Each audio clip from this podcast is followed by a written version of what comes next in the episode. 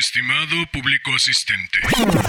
Híjole, no me lo tomes a mal, pero hoy no se me antoja particularmente tanto protocolo, tanta formalidad, tanta galantería y tanto previo.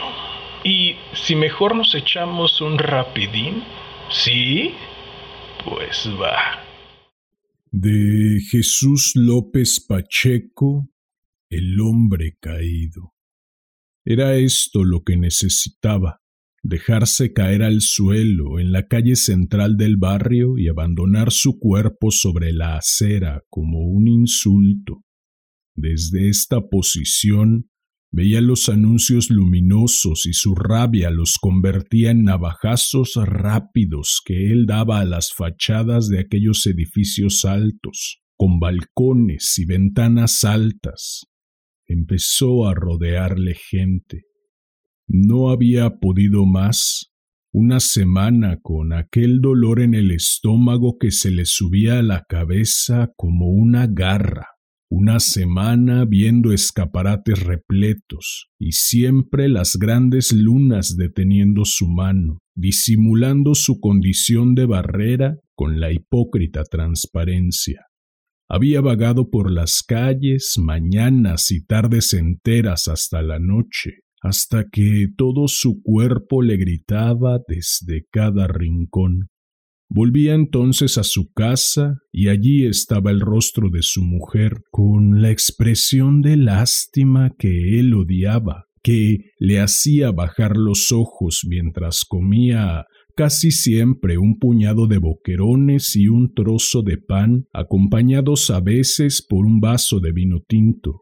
Era su única comida diaria y mientras masticaba sentía que no la había ganado él. Su mujer, mirándole continuamente con los ojos fijos, abandonadas las manos gruesas y coloradas sobre el regazo, Pensaba en ella, en silencio, y la veía en casas lujosas, fregando suelos. Los niños estaban ya acostados cuando él llegaba. Podía oírles respirar al otro lado de la cortina sucia que separaba la cama de matrimonio de la cuna en que dormían los dos juntos. ¿Por qué no vienes a mediodía? Todas las noches se lo preguntaba y siempre lo hacía en voz baja, aprovechando un momento en que él no tenía tanta expresión de furia. Ya te lo he dicho. A mediodía encuentro seguro a los encargados y ya me quedo a comer con algunos en la obra que sea. No querrás que venga a comer la sopa boba y deje de buscar trabajo, ¿no? Te guardo de lo que yo como, no creas. Ya lo sé, te he dicho que como fuera. Con que me dejes algo para la noche tengo de sobra. Vengo sin ganas casi. ¿Tú crees que se tienen ganas de comer sin trabajar? Sus palabras serían Bajaba ella los ojos otra vez y él masticaba con fuerza, haciendo ruido, hasta que terminaba lo que había en el plato agrietado de bordes rotos. Estaba segura de que ella se lo imaginaba. Procuraba comer despacio, pero era imposible disimular del todo aquel ansia de sus manos al coger el pan, la fuerza de sus dientes. Era demasiado ir todo el día de obra en obra, preguntar y preguntar y despedirse siempre con el mismo. Bueno, otra vez será. ¿Qué se le va a hacer? Y vagar de nuevo por las calles, recordando los sitios donde él sabía que encontraría una obra. Pero era demasiado también saber que en su casa estaba ella y los niños, con el dinero escaso que salía de los cubos de fregar y de las bayetas escurridas mil veces por sus manos enrojecidas. Con lo que les quedaba apenas podría darle la papilla al mayor y comer algo ella misma para que les saliera de los pechos la leche para el pequeño. Anoche no fue a casa. Encontró en una taberna a dos antiguos compañeros y bebieron juntos. Después de comer unas tapas que le pagaron ellos, Dos horas más tarde, madrugada ya, estaba borracho en un lugar que no conocía, agarrándose a la tapia de un solar para no caerse. No supo más hasta el alba, cuando se despertó con un dolor en el costado y la luz del sol en los ojos.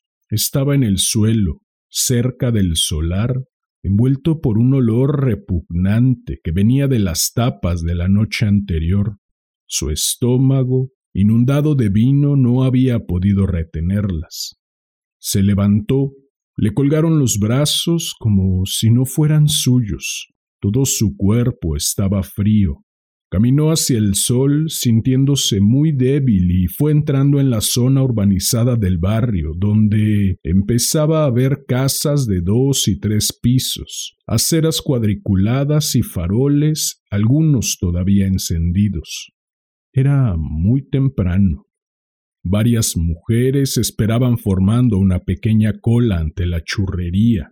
La pareja de mangueros se detuvo en una esquina y comenzó a regar. El ruido del agua y el brillo de las gotas con la luz del sol le hicieron despertarse del todo. Su cuerpo tiró de él hacia abajo y tuvo que apoyar las manos en el suelo para no caerse. Anduvo por una calle solitaria hasta que se encontró en un descampado frente a la ciudad al otro lado del río. Una neblina azulada enturbiaba las torres de las iglesias y la silueta de los edificios. Varios rascacielos sobresalían limpios hasta la altura de las nubecillas rosas del amanecer. Había silencio y un ligero viento que le reanimó un poco, sentado ya en el suelo. Se adormeció de nuevo y al despertar la ciudad recortaba su silueta contra un cielo duro y azul. El aire estaba lleno de sol. Era un día de verano, transparente, cruel. La línea de los edificios hacia el horizonte parecía la dentadura inferior de una enorme boca abierta. Tenía algo entre los ojos, dentro del cerebro que le pesaba, doliéndole. De pronto lo recordó. Se sintió demasiado solo en aquel descampado. Lentamente se levantó y empezó a caminar hacia el barrio. Quería ver a alguien, sentirse en medio de la gente. Fue casi un instinto animal lo que le empujó a buscar compañía. Tenía miedo de pensar una vez más a solas. Muy despacio le habían ido volviendo al cerebro sus pasos de ayer, de los últimos días. Luis estaba buscando trabajo, había pasado la noche en la calle, borracho, mientras su mujer y sus dos hijos dormían en aquella casucha húmeda, con cucarachas y ratones, con el calor de la tierra ascendiendo por entre las baldosas mal colocadas. Vivía en un barrio extremo de la ciudad, cruzada por una calle ancha de comercios lujosos, de la que salían otras más estrechas que iban teniendo peores casas según se alejaban hasta desembocar en el campo, entre casuchas de un piso ya sin aceras ni adoquinado. Al final estaban las chabolas, las cuevas excavadas en la tierra y desde allí se veían los altos edificios de la ciudad lejanos, duros, contra el cielo.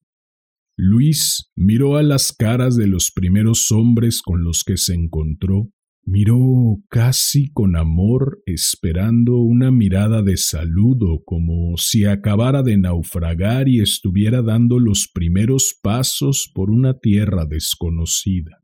No le miraron, Siguieron andando por la acera con sus trajes de domingo y los zapatos brillantes. Todos iban hacia la calle principal del barrio con un andar parecido, sin prisas, que les llevaría a la iglesia, luego al kiosco de periódicos y después, cuando hubieran charlado con algún conocido, al bar, donde tomarían cerveza y varias raciones. Luis se sintió otra vez solo. Sabía que todos le habían mirado, pero cuando él no se daba cuenta y no a los ojos, sino a su traje roto y sucio de obrero sin trabajo, de obrero desesperado y borracho que manchaba con su inesperada presencia tambaleante la limpia mañana del domingo. Se dejó arrastrar por ellos sin saber a dónde iba. Al llegar al paseo se empezó a oír la campana de la iglesia llamando a misa. Las aceras estaban llenas de gente. Algunos estaban parados en las esquinas, delante de los bares o comprando melones en el puesto callejero. El sol del domingo brillaba en los cuellos y puños altos de las camisas, en contraste casi siempre con rostros y manos morenos y curtidos. Había niños que iban de la mano del padre, recién peinados y endomingados, comiendo un helado. Pasaban mujeres y muchachas con vestidos ajustados, con esa elegancia triste de los pobres en domingo. Luis se quedó deslumbrado como si acabara de salir de un sitio oscuro. Los coches llenaban de ruido la calle que parecía más viva que otros días. Notaba ahora las miradas de algunos, pero eran miradas rápidas, sin expresión o con expresión de desprecio o asco. Los padres se estiraban de la mano de sus hijos y apresuraban el paso. Él se sentía cada vez más solo y más débil.